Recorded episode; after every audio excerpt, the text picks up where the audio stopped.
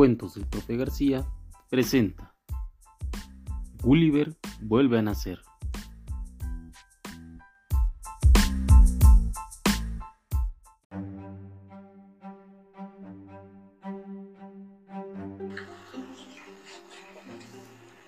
Un día soleado de un Abel, un viejito muy risueño descansaba en su mecedora en el patio de su casa, cuando de pronto vio que su nieta Lucía llegaba de la escuela muy pensativa. Le llamó mucho la atención que no hiciera lo habitual de todos los días, que era correr rápidamente, abrazar a su perro Lucas y después abrazarlo a él y darle un beso en la mejilla. Hola Lucas, hola abuelo. ¿Qué te pasa, Lucía? ¿Te duele algo? No, abuelito, estoy pensando en algo que nos dijo la maestra Sofía. ¿Y qué es eso que te tiene tan pensativo, Lucía? La maestra Sofía nos dijo que en la escuela vamos a donar un libro para la biblioteca escolar, pero no quiero, no quiero donar ninguno de mis libros. ¿Te imaginas? ¿Cómo voy a donar mis libros? A mí me los han comprado, están casi nuevos, son míos. ¿Cómo le voy a hacer para cumplir? Tranquila, hijita, no tiene nada de malo lo que te dijo la maestra. Por el contrario, donar un libro a alguien o a tu escuela es como darle la oportunidad a tus libros a volver a nacer. Te contaré algo que me sucedió cuando yo era niño en la biblioteca de mi abuelito.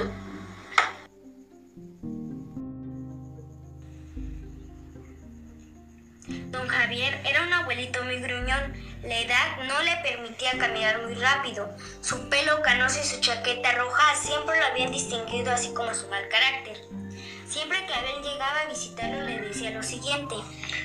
Abel, en mi casa hay reglas. Pon atención de ellas.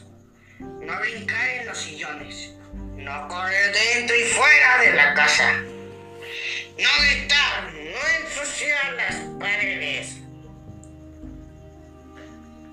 En fin, en casa del abuelito Javier no se podía hacer nada cuando uno estaba de visita. Pero la regla principal era de no entrar a su biblioteca personal. Mis papás me advirtieron que por nada del mundo yo entrara a ese cuarto. Se me olvidaba, Abel. Por nada del mundo se te ocurre entrar a mi biblioteca. No quiero que vayas a maltratar mis libros. Está bien, abuelito. Yo me comportaré. Un día Abel vio que su abuelito estaba muy desesperado. Estaba muy inquieto buscando sus tijeras y un hilo grueso. Después de que los encontró, se dirigió rápidamente a su biblioteca y cerró la puerta fuertemente. Abuelita Lupita, ¿qué tiene mi abuelito Javier? No sé, hijito. Así se pone tu abuelito cuando compra libros nuevos, pero mejor no digas nada. Ya sabes cómo es tu abuelito. Mejor ven, prepararé un chocolate que te va a gustar. Gracias, abuelita. Pero Abel sintió gran curiosidad por lo que su abuelito hacía dentro de su biblioteca. Se daba cuenta de que pasaba horas dentro de ella y soltaba carcajadas terroríficas. ¡Qué feliz soy! Guarden silencio los amarros.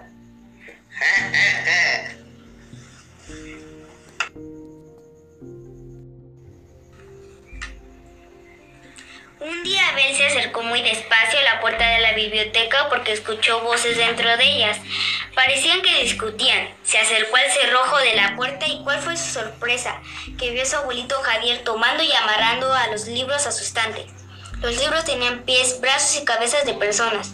Pedían e imploraban que no los ataran. ¡Ayuda! ¡Ayuda! ¡Ayuda! Que los dejaran libres. El abuelo hacía oídos sordos y una vez que terminaba de amarrar, ellos pedían vida, sus colores se opacaban, sus voces dejaban de sonar, sus brazos, piernas y cabezas desaparecían. ¡Déjalos! ¡Abuelito! ¡No los mates!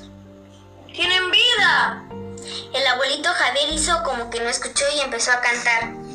Soy muy feliz como una codorniz.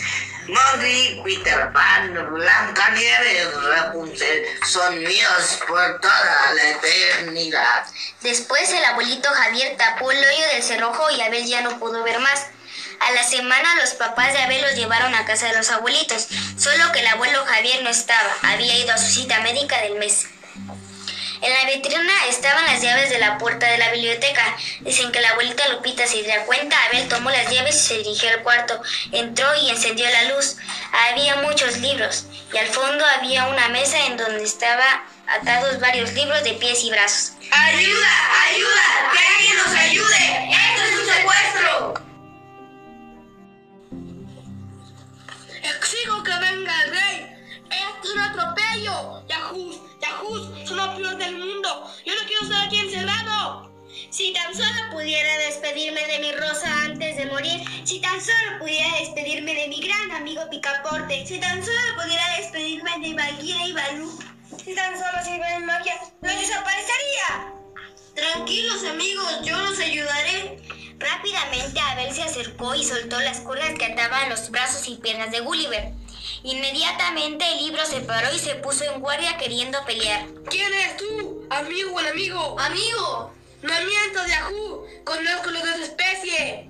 Yo quiero ayudarte. Deja de pelear, que puede llegar mi abuelo. ¿El tirano es tu abuelo? Sí, pero yo no soy así. Tienes razón. Discúlpame mi actitud agresiva, pero como comprenderás, estamos en un cementerio de libros. Aquí nos van a morir a temprana edad. Nos amarran, nos encierran, quedamos muertos en vida. Nosotros los libros fuimos hechos para contar historias a muchas personas, no para terminar nuestros días amarrados a un estante. ¡Desátanos, te lo pedimos! En ese instante se escuchó el motor del bochito del abuelito Javier que tronaba peor que un volcán en erupción. Y rápidamente Abel se escondió el libro en su espalda, corrió lo más rápido que pudo, cerró la puerta con llave y bajó por las escaleras con un rayo y dejó las llaves en su lugar. ¡No nos dejes! ¡No nos dejes! Pronto regresaré por ustedes, amigos. ¿Qué tienes, niño? ¿Por qué sudas? Nada. Vete para afuera, estás muy sudado. Mejor ya vete para tu casa y te das un baño, ya lo necesitas. Nos vemos, abuelita. Adiós, Abel. Adiós, abuelo.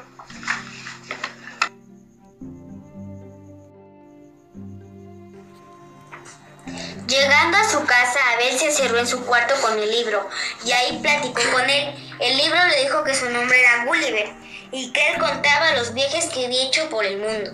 Amigo Abel, en uno de mis viajes conocí un pueblo llamado Lilliput. El pueblo y sus habitantes son muy pequeños y era un gigante para ellos. Pero también conocí a los Brandingham, donde yo era pequeño y ellos los gigantes. Una isla donde vivían los mejores matemáticos, pero los peores en poder comunicarse. Un país donde tenían las mejores ideas, pero que nunca las terminaban. Por último, Abel conocí un mundo perfecto, donde sus, sus habitantes eran unos caballos llamados Ons. Este pueblo de caballos se regían por unos valores, como respeto y la justicia. Sus enemigos eran unas veces parecidas a ti, solo que siempre caminaban en cuatro patas, todas sucias y malolientes. Por el contrario, ellas se conducían a través de la mentira, la deformación y la falsa moral. Vaya, Gulliver, tus viajes son muy interesantes. A partir de ese momento, Gulliver y Abel platicaron todos los días, hasta que un día Gulliver le dijo a Abel que tenía que partir, que siempre sería su amigo, pero que había llegado la hora de que otro buen Yahoo lo leyera. Se despidió de él y decidió llevarlo a la biblioteca de la escuela. En algunas ocasiones lo visito. Hoy sigue contando sus historias a más niños. Y aunque se está haciendo viejito como yo, está muy feliz. Muy bien, abuelito. Voy a donar varios de mis libros. No me quiero parecer a tu abuelo Javier. Con que no sea truñona como él es suficiente, Lucía. Lucía abrazó a su abuelito y después se fue corriendo a su cuarto para seleccionar los libros que donaría a la biblioteca de su escuela. En casa siempre hay un libro al que ya le ha llegado la hora de partir. Por cierto, niños, en la biblioteca de la escuela hay un libro que quiere ser leído. Trata de un aviador, un zorro y un niño maravilloso. Disfrútenlo. Fin.